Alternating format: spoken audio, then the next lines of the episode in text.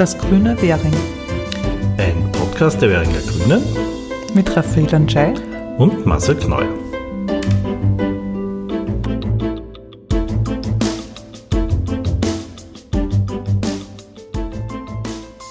Herzlich willkommen zu einem neuen Podcast der Währinger Grünen. Nach einer längeren Corona-Pandemie bedingten Pause sind wir jetzt wieder da und das gleich mit einem Spezialpodcast, nicht mit mir, Marcel Kneuer und Raphael Njai, sondern Magdalena Wagner führt ein Gespräch mit Franz Essel zum Thema Artenvielfalt. Das ist unser Schwerpunkt jetzt im April und im Mai. Äh, auch Corona-Pandemie bedingt ein bisschen anders, als wir ihn uns vorgestellt haben, aber trotzdem ein sehr wichtiges Thema und wir freuen uns über alle die sich daran beteiligen und dieses Thema auch aufgreifen. Hallo und herzlich willkommen zu dieser Spezialausgabe unseres Grüne Währing Podcasts, wo es heute um das Thema Artenvielfalt geht. Einige von, ich, von euch werden mich schon kennen, weil ich bei den regulären Podcasts die Umweltkolumne mache, also so in wenigen Minuten immer ein Thema aufreiße. Diesmal nehmen wir uns ein bisschen länger Zeit, wir haben ja gerade auch einen Artenvielfalt-Schwerpunkt mit Online-Informationen, mit auch Online-Treffen, die wir anbieten. Und der Anlass dafür waren eigentlich zwei Veranstaltungen, die heuer stattfinden hätten sollen, in Währing und in Wien. Die wären jetzt leider ein bisschen anders oder vielleicht auch überhaupt abgesagt werden müssen. Wir haben uns allerdings entschieden, den Schwerpunkt trotzdem zu machen. Denn ich glaube, man sieht auch an der Pandemie jetzt gerade, dass im Grunde fast alles, was uns umgibt, irgendwie mit dem Thema Artenvielfalt, Natur, Biodiversität verbunden ist. Auch über die Corona-Pandemie haben wir immer wieder gelesen, dass ein Auslöser für solche neuen Krankheitserreger auch unser Umgang mit der Natur ist. Und auch das werden wir uns natürlich heute anschauen. Ich freue mich jetzt, äh, den Franz Essel bei mir verbunden über, übers Internet begrüßen zu dürfen. Er ist Biologe an der Uni Wien, einer der Sprecher des österreichischen Biodiversitätsrats und er wohnt zu unserem Glück auch noch in Währing. Herzlich willkommen, Franz. Danke für die Einladung, Magdalena. Ähm, magst du vielleicht zu, zu Beginn noch ein bisschen mehr über dich erzählen, was du an der Uni Wien so machst, was auch dein Bezug zu Währing ist, dass wir ein bisschen ein besseres Bild bekommen? Ich komme eigentlich aus Oberösterreich, bin halt vor etwa 20 Jahren, eigentlich schon über 20 Jahren nach Wien gezogen und lebe jetzt auch schon seit ziemlich vielen Jahren hier in Währing. Also ich fühle mich auch als Währinger.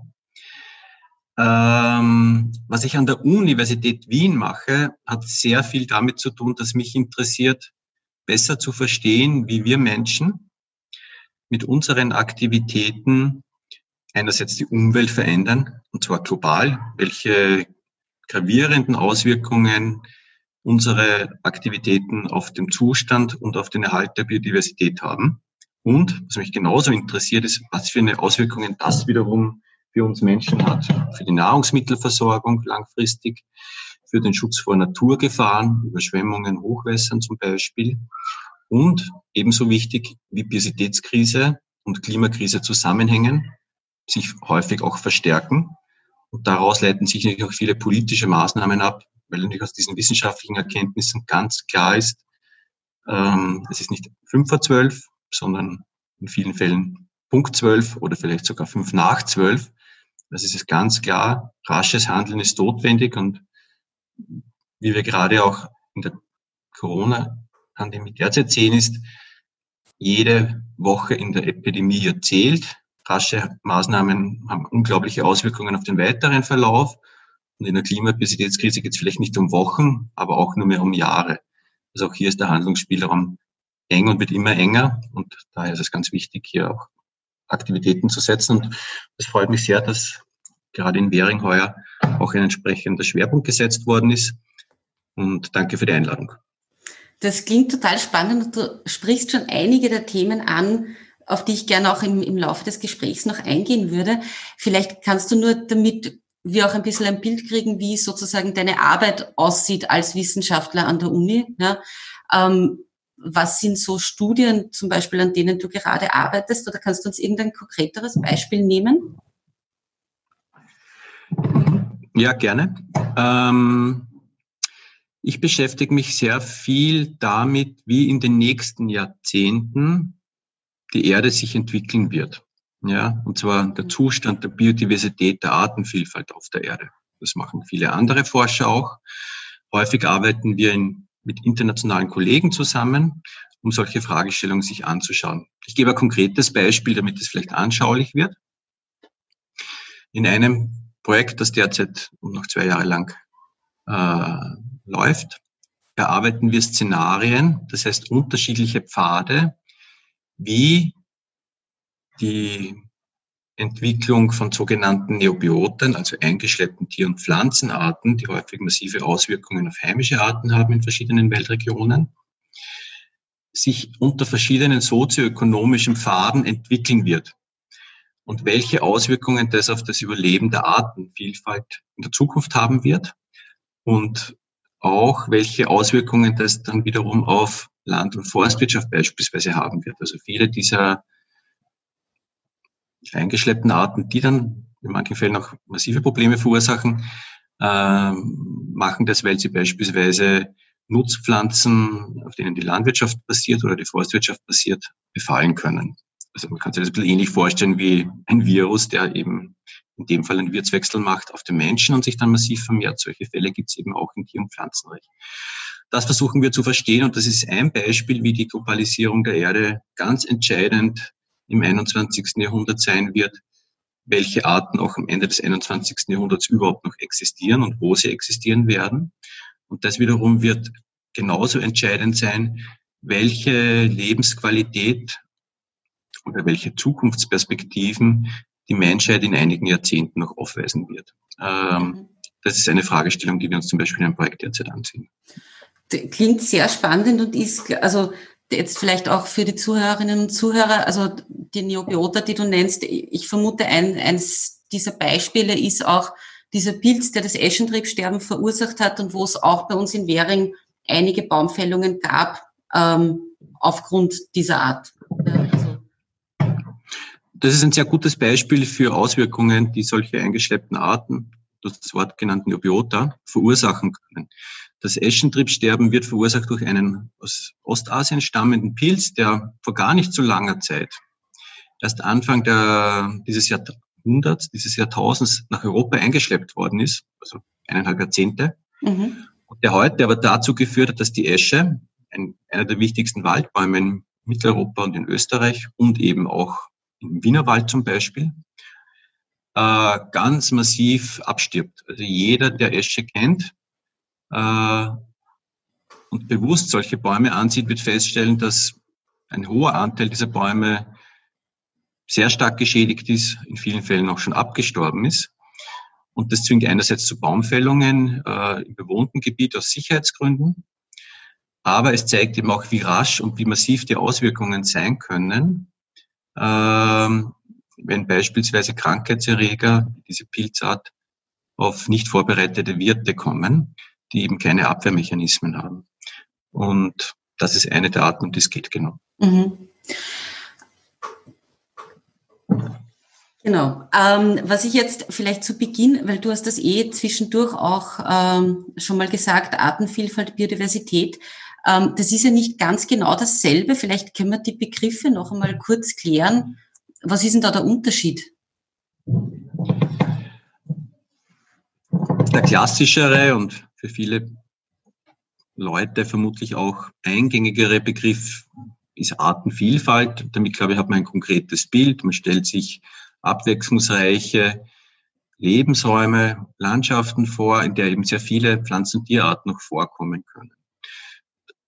Der Begriff Biodiversität ist etwas umfassender. Ähm, er umfasst auch Artenvielfalt. Das ist nicht ganz zentral weiterhin, aber er versucht auch in diesem Wort mit abzubilden, dass es darüber hinaus eben um noch mehr geht. Nämlich sozusagen, es geht um intakte Lebensräume, also um die Organisationsebene darüber. Es geht aber auch um genetische Vielfalt innerhalb von Arten. Mhm. Denken wir nur an die beispielsweise auch im Rückgang befindliche Vielfalt dann an Pflanzenzüchtungen, an Sorten und Rassen vieler Kulturarten, was natürlich auch ein Problem ist, wenn es um die Anpassungsfähigkeit in der Pflanzenzüchtung geht. Und es geht in dem Begriff aber auch darum, um den Nutzen, den wir Menschen davon haben, nämlich von intakter Natur. Intakte Natur, wie sie dieser umfassende Begriff benennt, bedeutet auch, dass wir einen umfassenden Nutzen als Gesellschaft davon generieren können, äh, weil ganz viele Funktionen der Biodiversität entscheidend dafür sind, dass wir als Gesellschaft ähm, all die Umweltleistungen bekommen, die wir essentiell brauchen, die wir im Alltag oft nicht wahrnehmen. Dass es Nahrungsmittel gibt, dass es saubere Luft gibt, äh, dass Rauwälder Hochwässer zurückhalten oder Schutzwälder, Lawinen und Muren. All das zusammen beschreibt dieser Begriff und stellt damit die Verbindung zwischen, sage ich mal, dem Konzept der Natur mhm. äh, und der menschlichen Gesellschaft her. Mhm.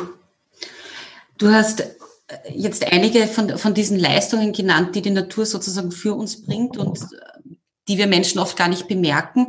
Und ich glaube, also es gibt ja einige, die sozusagen in aller Munde sind. Also zum Beispiel eben die Bestäubung von Nutzpflanzen, damit wir Obst und Gemüse haben. Ja. Ähm, was jetzt vielleicht nicht ganz so eingängig ist, ist, warum für diese Leistungen so eine große Vielfalt notwendig ist. Also ist es wirklich wichtig, dass wir, ich weiß nicht, über 700 Wildbienenarten haben in Österreich?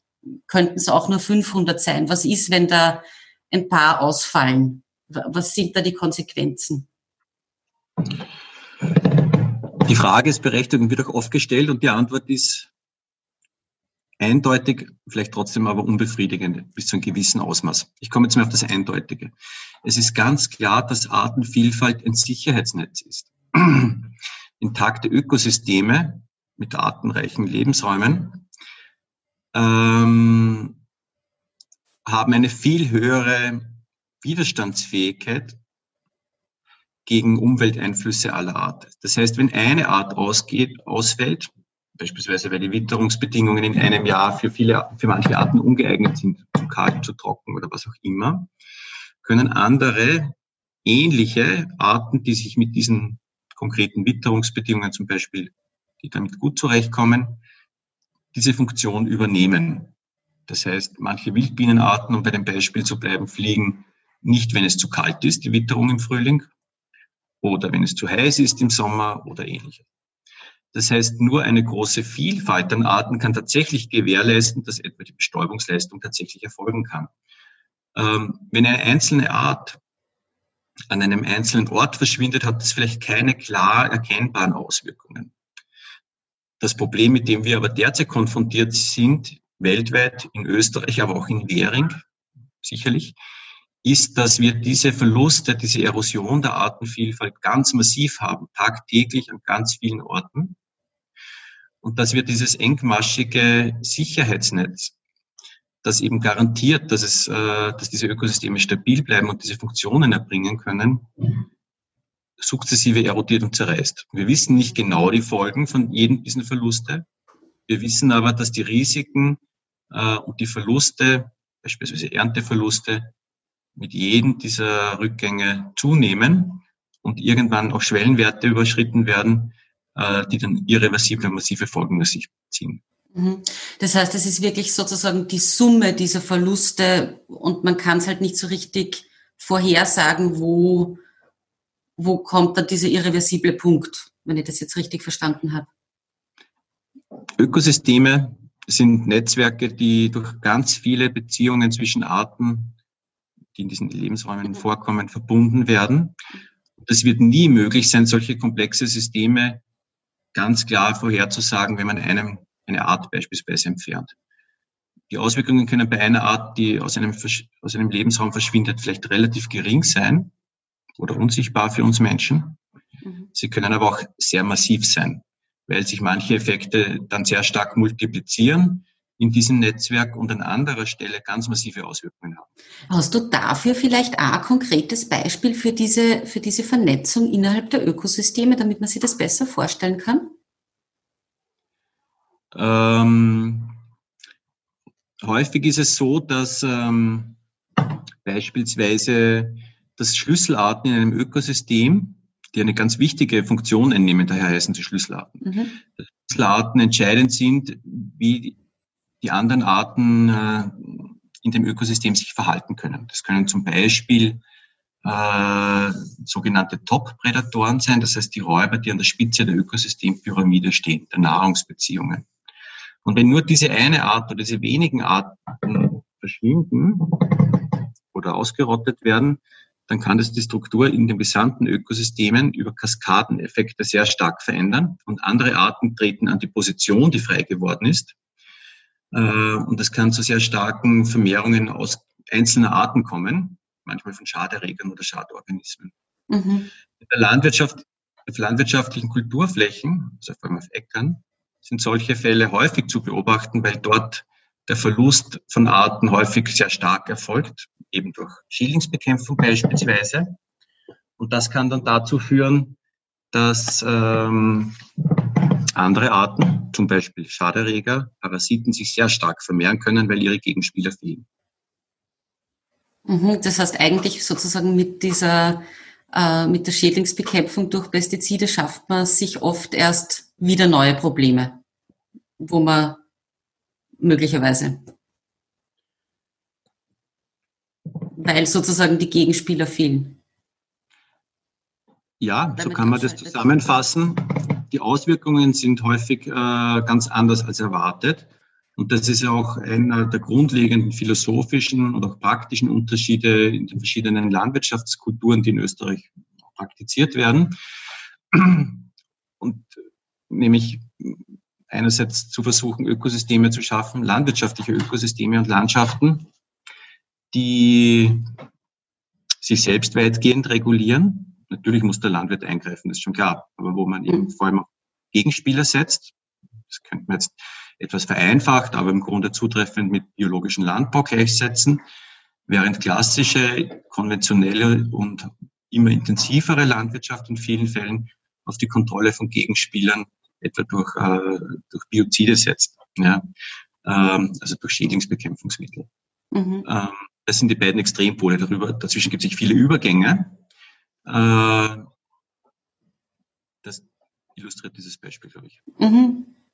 Das glaube ich ganz gut klar geworden. Ja.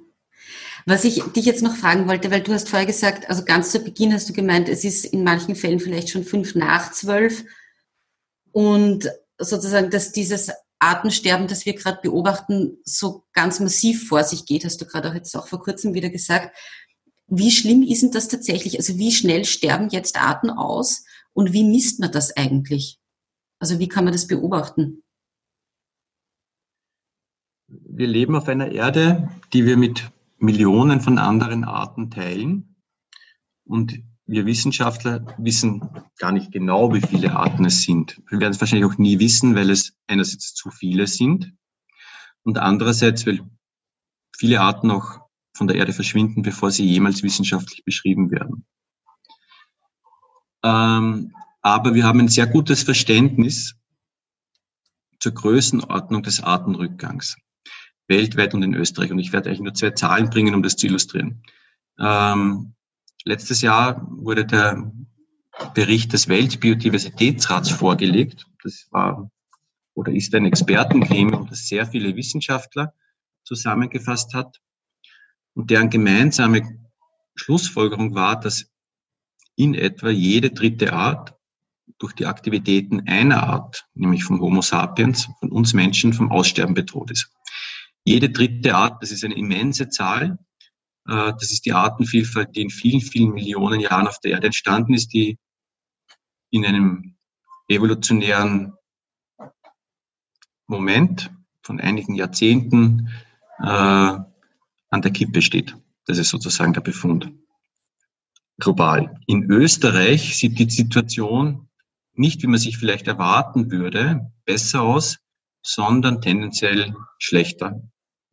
Äh, wir wissen zum Beispiel, dass in Österreich äh, auch ein ähnlich hoher Prozentsatz, sogar noch ein etwas höherer Prozentsatz auf der roten Liste in Österreich steht, also auch vom Aussterben in Österreich bedroht ist. Mhm.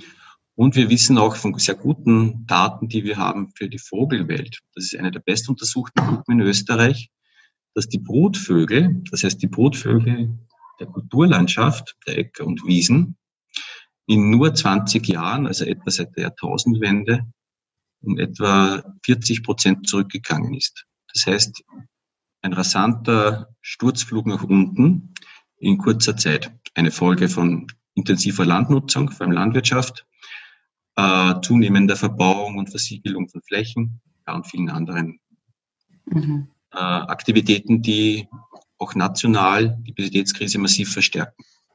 Das ist, das wäre eh jetzt gleich meine nächste Frage. Also das ist ja tatsächlich ein schockierender Befund, 40 Prozent Rückgang seit der Jahrtausendwende. Also sind heftige Zahlen, die man da hört, wenn man sich da ein bisschen äh, reinliest. Aber was, also was jetzt wirklich spannend ist, ist, was sind denn die, was sind die Ursachen dafür? Welche Handlungen setzen wir als Menschen, dass der Artenrückgang so drastisch ist in den letzten Jahrzehnten? Also sowohl in Österreich als auch auf globaler Ebene. Es ist ähnlich wie im Klimawandel nicht eine Aktivität, die diese Krise verursacht. Genauso wenig wie eine Aktivität diese Krise wiederum beenden kann, sondern es braucht viele Maßnahmen, äh, um dieser Krise wieder Herr zu werden. Zu den Ursachen ist es ganz eindeutig so, dass es die Summe einer Ausbeutung des Ökosystems Erde über seine Grenzen hinaus ist. Äh, die anderen Arten immer weniger Raum, immer weniger Lebensraum lässt. In Österreich bedeutet das zum Beispiel, dass äh, die Landwirtschaft, äh, wie in vielen anderen Gegenden auf der Erde, immer intensiver wird, dass kaum oder keine Restflächen mehr überbleiben für andere Arten, dass gerade sogenannte extensive Lebensräume, also das heißt Blumenwiesen, Feuchtwiesen, Hecken, Böschungen zunehmend aus der Landwirtschaft verschwinden. Ähm, dies geht einher mit einem Bauernsterben in Österreich. Seit dem EU-Beitritt hat jeder zweite Bauernhof in Österreich zugemacht oder zumachen müssen, ähm, weil die gemeinsame Agrarpolitik trotz Ansätzen, dem entgegenzuwirken, immer noch viel zu stark auf Wachstum, auch im Landwirtschaftsbereich setzt und damit kleinbäuerliche Strukturen, aber eben auch kleinstrukturierte Landwirtschaft oder Landschaften verdrängt werden und verschwinden. Hinzu kommt starker Flächenverbrauch. Wir wissen, in Österreich werden täglich 13 Hektar verbaut für Siedlungen, für Straßen oder andere Verkehrsanlagen. 13 Hektar täglich, 365 Tage im Jahr. Das heißt, es ist absehbar, dass irgendwann in einigen Jahrzehnten ähm, außerhalb der Alpen Österreich nahezu komplett versiegelt sein wird, wenn dieser Trend sich fortsetzt. Und das sind lauter Schritte und Aktivitäten, die es natürlich dazu führen, dass sehr viele Arten immer weniger Möglichkeiten haben, sich mhm. äh, irgendwo in Österreich vorzukommen. Und wenn, also wenn wir uns jetzt sozusagen von Österreich ähm, ein bisschen aufs Lokalere beziehen und in Wien oder nach Währing schauen, weil da ist ja, also sozusagen in Währing haben wir gar keine landwirtschaftlichen Flächen und verbaut ist es schon seit ziemlich langer Zeit. Ähm, was sind denn hier sozusagen die Lebensräume, die, auf die man schauen muss und wo siehst du in der Stadt, in den städtischen Lebensräumen die größten Gefahren für den Verlust von Artenvielfalt? Also Städte sind besonders natürlich. Äh, und Wien ist wiederum eine besondere Stadt, weil es mit Abstand die größte äh, Stadt in Österreich ist. Währing, wie andere Bezirke im Westen, sind dadurch gekennzeichnet, dass sie einerseits einen dicht verbauten Innenstadtbereich haben, hier eher im, im Osten, wo der Großteil der Währinger lebt, und im Westen Anteil am Wienerwald haben, also an dem Grüngürtel, Wald und Wiesengürtel, der sich durch ähm, eigentlich sehr intakte Ökosysteme auszeichnet, die primär der Erholung der Bevölkerung in Wien dienen und weniger, genau was du gesagt hast, der landwirtschaftlichen Nutzung, die steht dem vergleichsweise ganz im Hintergrund. Ich glaube, aus einer solchen Perspektive ist es natürlich essentiell, einerseits Naturerfahrung zu ermöglichen und auch Naherholung zu ermöglichen. Das ist das, was im Wienerwald passiert, auch auf den Flächen, die in Wien oder in Währing liegen. Und Und ich glaube, da ist natürlich ganz essentiell der Biosphärenpark, Wienerwald zu nennen, diesen Anspruch zu kombinieren mit einem Erhalt der Artenvielfalt. Gerade diese zum Teil sehr naturschutzfachlich bedeutsamen Flächen so zu erhalten, dass sie einerseits der Erholung dienen und andererseits auch dem Naturschutz. Das wichtigste Instrument ist hier der Biosphärenpark Wienerwald. Innerhalb der Stadt ist es meines Erachtens natürlich wichtig, ähm, auch die Lebensqualität in der Stadt zu sichern und zu erhöhen. Das geht häufig Hand in Hand mit einer, soweit natürlich möglich, in einer solch dicht verbauten Stadt, auch grüneren Stadt. Das heißt, äh, durchgrünte Straßenzüge, Flächen, die nicht versiegelt werden, sondern offen bleiben, auch kleinere Flächen von Spontanbewuchs von Städten oder von Blühwiesen, die man irgendwo zum Beispiel in den kleineren städtischen Parks sich entwickeln lässt, können Beiträge liefern, einerseits Natur sichtbar zu machen und erlebbar zu machen, aber auch Natur in die Stadt zu bringen. Das heißt, also weil wir haben ja in den letzten Jahren relativ viele auch neue Bäume zum Beispiel gepflanzt. Also jetzt seit, seit es eben eine grüne Bezirksvorsteherin gibt, sind 65 neue Baumstandorte dazugekommen, habe ich nochmal nachgefragt. Und auch so viele also einige dort, wo halt Bäume nicht möglich sind, Staudenbeete, Staudenpflanzungen auch unter den Bäumen und so weiter. Das heißt, das wäre schon durchaus auch aus deiner Sicht jetzt ein, ein Beitrag für Artenvielfalt oder Lebensräume schaffen sozusagen in der Stadt, nicht nur für den Menschen, sondern auch für Tier- und Pflanzenarten. Ja, ich würde das eindeutig so sehen. Äh, wir sind diese Aktivitäten auch als Währinger aufgefallen, äh, beispielsweise in der Martinstraße in der Nähe, wo wir wohnen eine Theresiengasse, äh, in der gerade im letzten Winter eine neue Baumallee angepflanzt wurde. Ich glaube, in der Stadt ist immer ganz wichtig, gemeinsam zu denken, eine, wie kann ich eine Kombination schaffen, Natur in der Stadt zu ermöglichen, Stadtnatur, die aber eben auch stark dem Menschen dient, ja, die Erholungsmöglichkeiten schafft, die die Lebensqualität in Straßen erhöht, die gerade auch unter Klimawandel Straßenzüge abkühlt, beschattet. Und ich glaube, diese Aktivitäten, die ihr beispielhaft in den letzten Jahren umgesetzt hat, gehen genau in diese Richtung. Mhm. Das ist schön zu hören, erstens. Und zweitens muss man da auch dazu sagen, du hast immer wieder vorher ähm, auch auf, den, auf die Klimakrise hingewiesen und dass sozusagen die Ursachen für fürs Artensterben und die Klimakrise durchaus auch ähnliche Ursachen haben.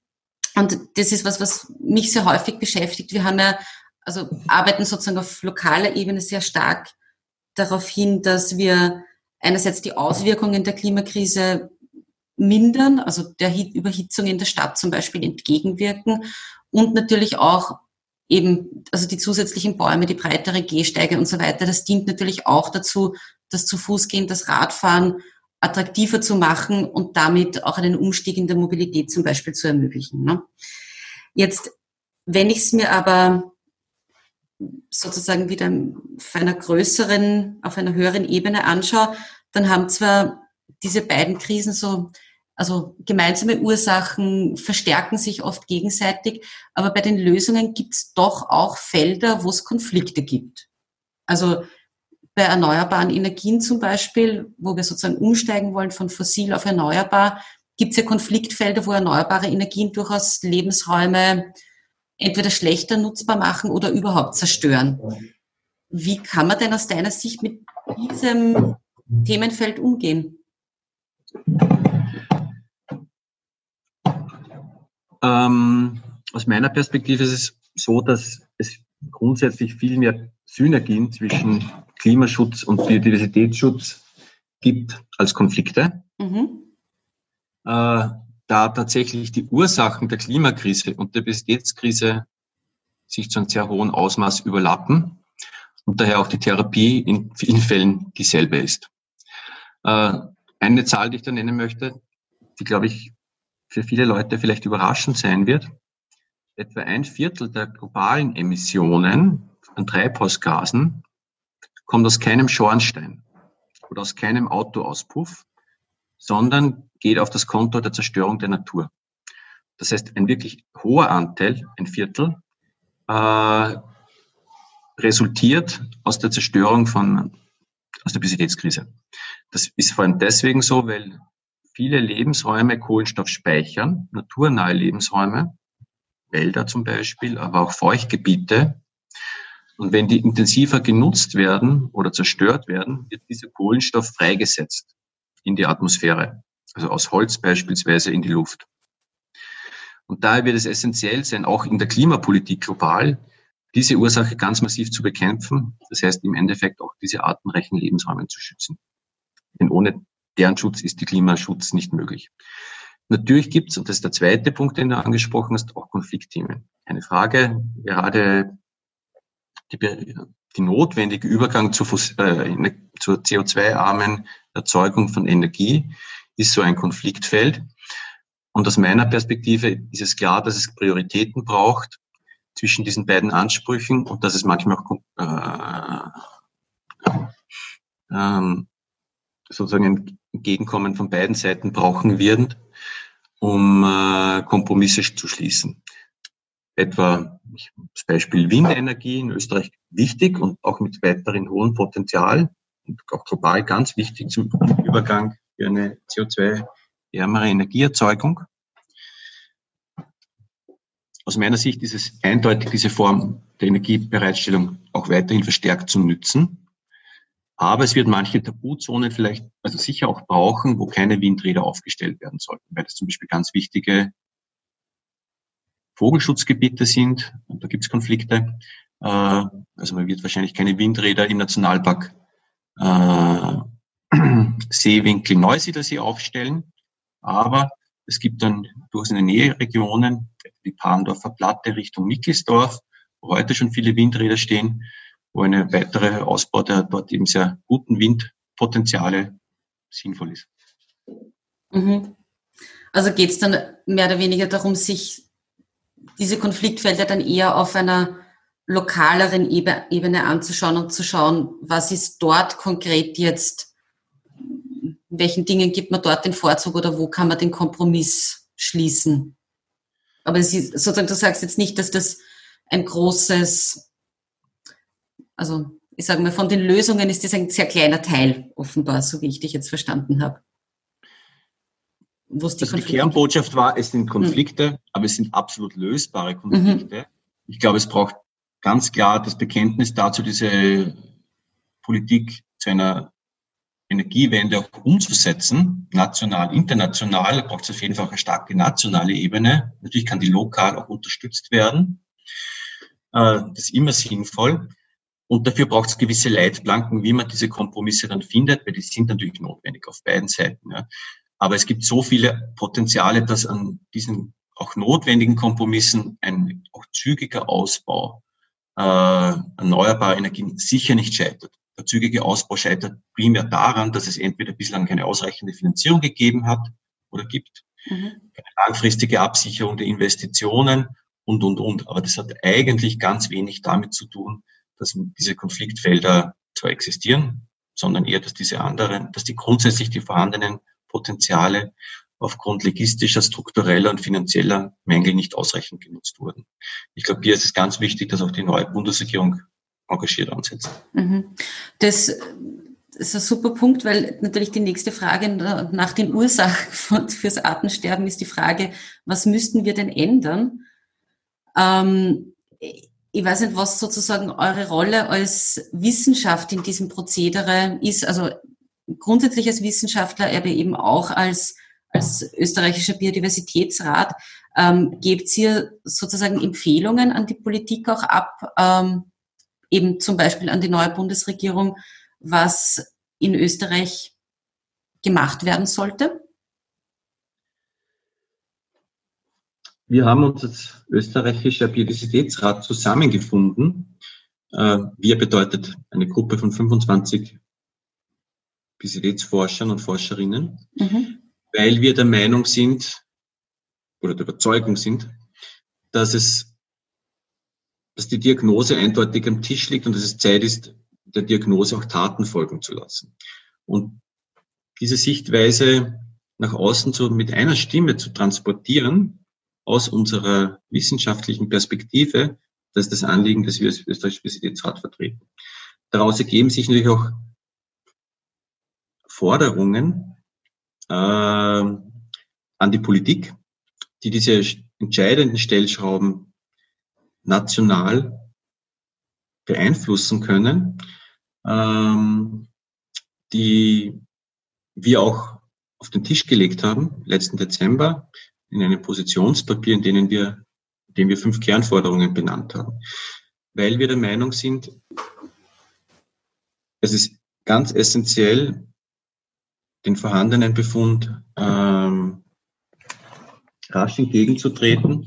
Und da sehen wir uns nicht nur als Wissenschaftler, sondern eben auch als äh, Mitglieder der österreichischen Zivilgesellschaft gefordert, mit wissenschaftlich fundierten, aber eben auch klar benannten äh, Aktionspunkten an die Öffentlichkeit und an die Politiker heranzutreten. Was waren die fünf Punkte? Sie lassen, sie lassen sich aus meiner Perspektive so zusammenfassen, dass es eben sehr stark um einen transformativen Wandel geht unserer Gesellschaft hin zu einer nachhaltigen Gesellschaft mit einer Zeitperspektive 2050. Aber da muss dieser Prozess abgeschlossen sein. Das heißt, man braucht wirklich bis 2025, bis 2030 gravierende politische Weichenstellungen, die dazu führen, dass wir den Biodiversitätsverbrauch in Österreich stark zurückfahren und gleichzeitig das Thema, das wir auch vorhin kurz andiskutiert haben, auch eine Trendwende in der Energie- und in der Klimapolitik schaffen. Das beinhaltet Maßnahmen wie, dass die Landnutzung in Österreich tatsächlich auch den Schutz der Biodiversität gleichrangig anerkennen muss. Dafür braucht es auch entsprechend Förderungsinstrumente, die es ermöglichen, den Landwirten naturkonform und nachhaltig zu wirtschaften während andere Förderungsinstrumente, die derzeit häufig Landnutzung in eine immer intensivere Richtung drängen, beispielsweise hinterfragt werden sollten. Was auch klar ist, dass es auch Änderungen im Flächenverbrauch braucht, also in der Ausmaß der Fläche, die jedes Jahr in Österreich neu versiegelt und verbaut wird. Und was wir auch fordern, ist eine Biodiversitätsmilliarde.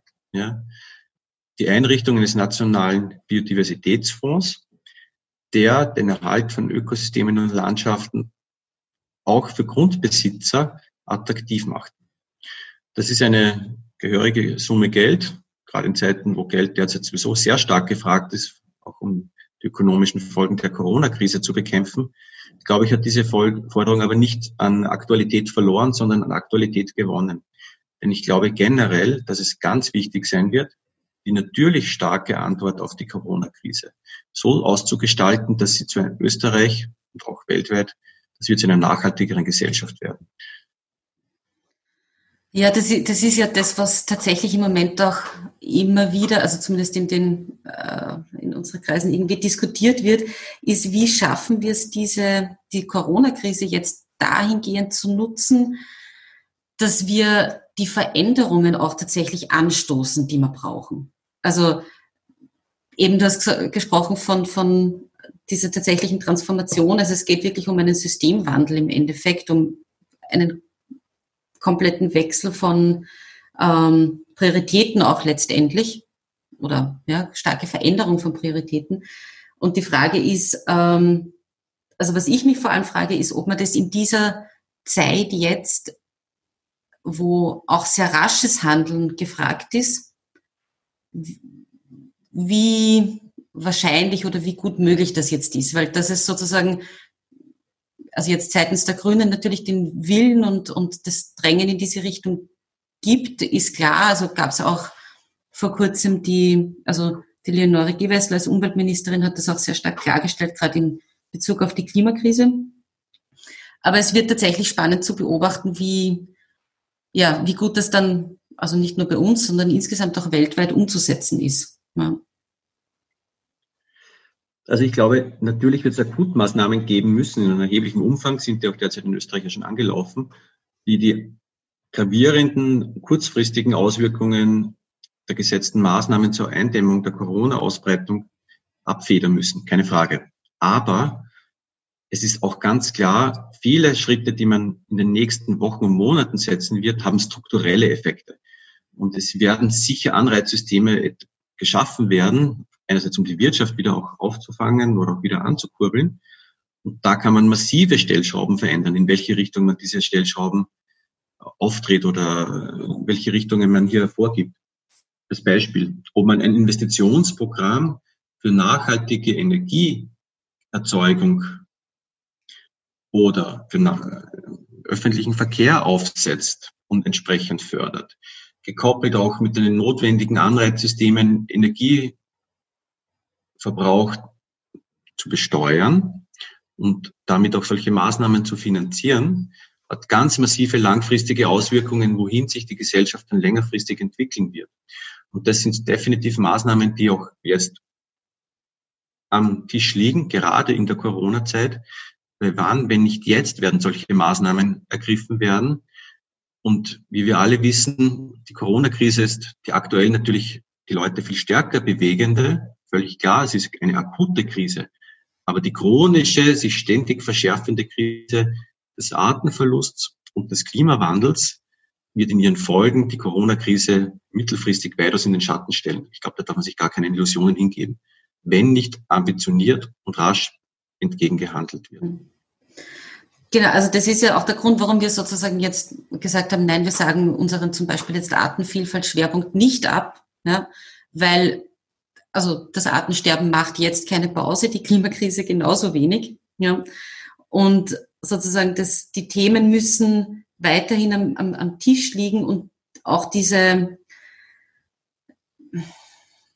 also diese massive Krise, wo so viel Geld in die Hand genommen wird, muss genutzt werden, um, um diese Umsteuerung auch voranzubringen. Ne? Bisher muss man allerdings sagen, also in den letzten Jahren, du hast das ja ähm, zu Beginn auch gesagt, ich meine, es ist in manchen Bereichen vielleicht schon fünf nach zwölf und nicht mehr fünf vor in den letzten Jahren ist ganz, ganz wenig vorangegangen. Oder hast du irgendwie größere Hoffen oder größere, was würdest, du es positiver beurteilen? Weiß ich nicht mehr. Mein Eindruck war, es ist schon sehr stillgestanden. Zum Teil gab es Rückschritte in den letzten Jahren. Also war schon eher auch zum Verzweifeln. Ja. Ich glaube, die große politische Herausforderung ist, ist diese Perspektive, und ich glaube, viele Leute teilen die Analyse, das sieht man auch äh, an den Wahlergebnissen etwa im letzten Jahr in Österreich, äh, dass eine Trendwende in diesen Politikfeldern absolut notwendig ist. Das ist ja auch die Basis gewesen, auf der der grüne Wahlerfolg aufgebaut hat. Das, glaube ich, derzeit noch nicht ausreichend vorhanden ist. Und mir ist auch klar, das ist schwierig aufzubauen und zu kommunizieren. Das sind ja auch diffuse Krisen ja, die nicht unmittelbar so stark spürbar sind für den Durchschnittsösterreicher oder für die Durchschnittsösterreicherin wie eine akute Gesundheitskrise. Mhm. Äh, dieses Bewusstsein in eine politische Erzählung umzumünzen, mit einer langfristigen Vision, die auch zu einem besseren Leben führt, dass diese Vision ja auch ermöglicht und eigentlich nur eine solche Vision ermöglichen wird. Denn der eingeschlagene bisherige Weg das ist völlig klar. Das ist ein Weg, der wird vielleicht noch eine Zeit lang funktionieren. Der wird aber langfristig eine viel massivere, viel massivere Krisen mit sich bringen, als wir sie derzeit haben. Und ich glaube, da ist die starke Forderung für alle Parteien, aber natürlich auch ganz stark für eine, für eine grüne Partei, sich diesen Diagnose ernsthaft zu stellen und eine solche Erzählung zu entwickeln. Und die dann auch an den Wähler, an die Wählerin zu transportieren. Ich glaube, wenn das glaubhaft gelingt, und in eine glaubhafte Erzählung eingebettet ist, die nämlich schon klar politisch nicht so leicht zu transportieren ist wie verkürzte Erzählungen, die natürlich auch stark äh, Konjunktur haben. Aber ich glaube, dann ist es möglich, sehr wohl hier diesen transformativen Wandel auch umzusetzen. Hm. Der, also ich finde es ja spannend, dass die, die Krise oder die momentane Situation gibt aus meiner Sicht tatsächlich auch Gelegenheit, dass wir diese, diesen, diese Veränderungen auch irgendwie wahrnehmen. Ne? Weil auf der einen Seite, ich habe vor kurzem mit einer Freundin gesprochen, es fühlt sich manchmal an, so wie ein Präludium zum Weltuntergang. Ne? Also die Corona-Pandemie, gleichzeitig vor kurzem hatten wir die Waldbrände in Australien und Amazonas-Regenwald wird abgeholzt, es gibt die Heuschreckenplage in Afrika und, und, und. Ja? Also sozusagen sehr viel auf einmal an Katastrophenszenarien. Und gleichzeitig erleben wir jetzt gerade, also tatsächlich auch, muss man sagen, durch die Maßnahmen zur Bekämpfung der Pandemie, wie, also wie sich die Luftsauberkeit verändert, wie viel an Natur vor der Haustür man plötzlich mitbekommt, weil man die Vögel plötzlich hört, die man vorher nicht wahrgenommen hat. Ähm, man sieht, wie viel Platz auf den Straßen normalerweise von den Autos eingenommen wird. Ne? Und jetzt, wo man sozusagen, um diesen Mindestabstand einzuhalten, eigentlich auf die Fahrbahn ausweichen muss, die aber im Moment eh großteils leer ist, merkt, also sieht man sozusagen diese Platzverteilung und kann sich ein bisschen vielleicht vorstellen, wie positiv es auch fürs eigene Leben wäre, wenn wir diesen Platz anders verteilen würden. Oder wenn es sozusagen längerfristig ruhiger wäre. Also so, ich finde es ganz, ganz spannend, dass man da so erste Einblicke bekommen kann. Ja. Ja. Also ich glaube, das, was du hier geschildert hast und was auch, glaube ich, deine persönlichen Erfahrungen widerspiegelt, ist etwas, was sicher viele Leute erleben, Natürlich, wenn es stark von Einschränkungen, auch von Sorge am Arbeitsplatz überlagert ist, ist die Perspektive sicher noch einmal mit einer anderen Dringlichkeit. Aber grundsätzlich glaube ich auch, dass die gravierend veränderte Situation innerhalb von wenigen Wochen schon zeigt, welche Gestaltungsmöglichkeiten existieren und es zeigt auch, wie manche Änderungen äh, auch ein anderes Leben sichtbar machen, ähm, dass eine andere Politik auch langfristig anstreben kann und welche Vorteile damit verbunden sein können. Also soweit ja. teile ich diesen. Ja. Ähm, ja, schauen wir, wie wir die, die Chancen nützen können, trotz irgendwie der, also tatsächlich ja sehr also großen existenziellen Ängste auch, die es natürlich im Moment gibt. Ja. Aber wie wir eh vorher schon besprochen haben, können da durchaus die Klima- und Biodiversitätsinvestitionen ähm, die richtigen sein, sozusagen, um das und auch die größeren Krisen zu bewältigen. Genau. Ich wollte dich jetzt eher vielleicht zum Abschluss dann schon äh, noch fragen, weil ja ich finde auch, also man fühlt sich ja also als einzelne Bürgerin, einzelner Bürger schon auch ein bisschen klein sozusagen im Angesicht dieser Herausforderungen. Ne? Und wollte dich gerne fragen, wie, wie beurteilst du denn so die Bemühungen Einzelner jetzt, also ich gebe jetzt das Beispiel bei mir am Balkon, wo ich jetzt während der Zeit, wo wir alle sehr viel zu Hause waren, eine, eine Insektennisthilfe gebaut habe und mich um die Bepflanzung gekümmert habe und so. Macht das eigentlich Sinn? Also das wäre so die eine Frage, diese kleinen Maßnahmen, die wirklich jede einzelne Person machen kann. Und die zweite, was hast du denn für Vorschläge für Leute, die tatsächlich selbst aktiv werden wollen? Also die sich selbst dafür einsetzen wollen, dass Biodiversität erhalten wird, dass wir die Klimakrise in den Griff bekommen und so weiter. Hast du Ideen, wie, oder, ja, wie die aktiv werden können?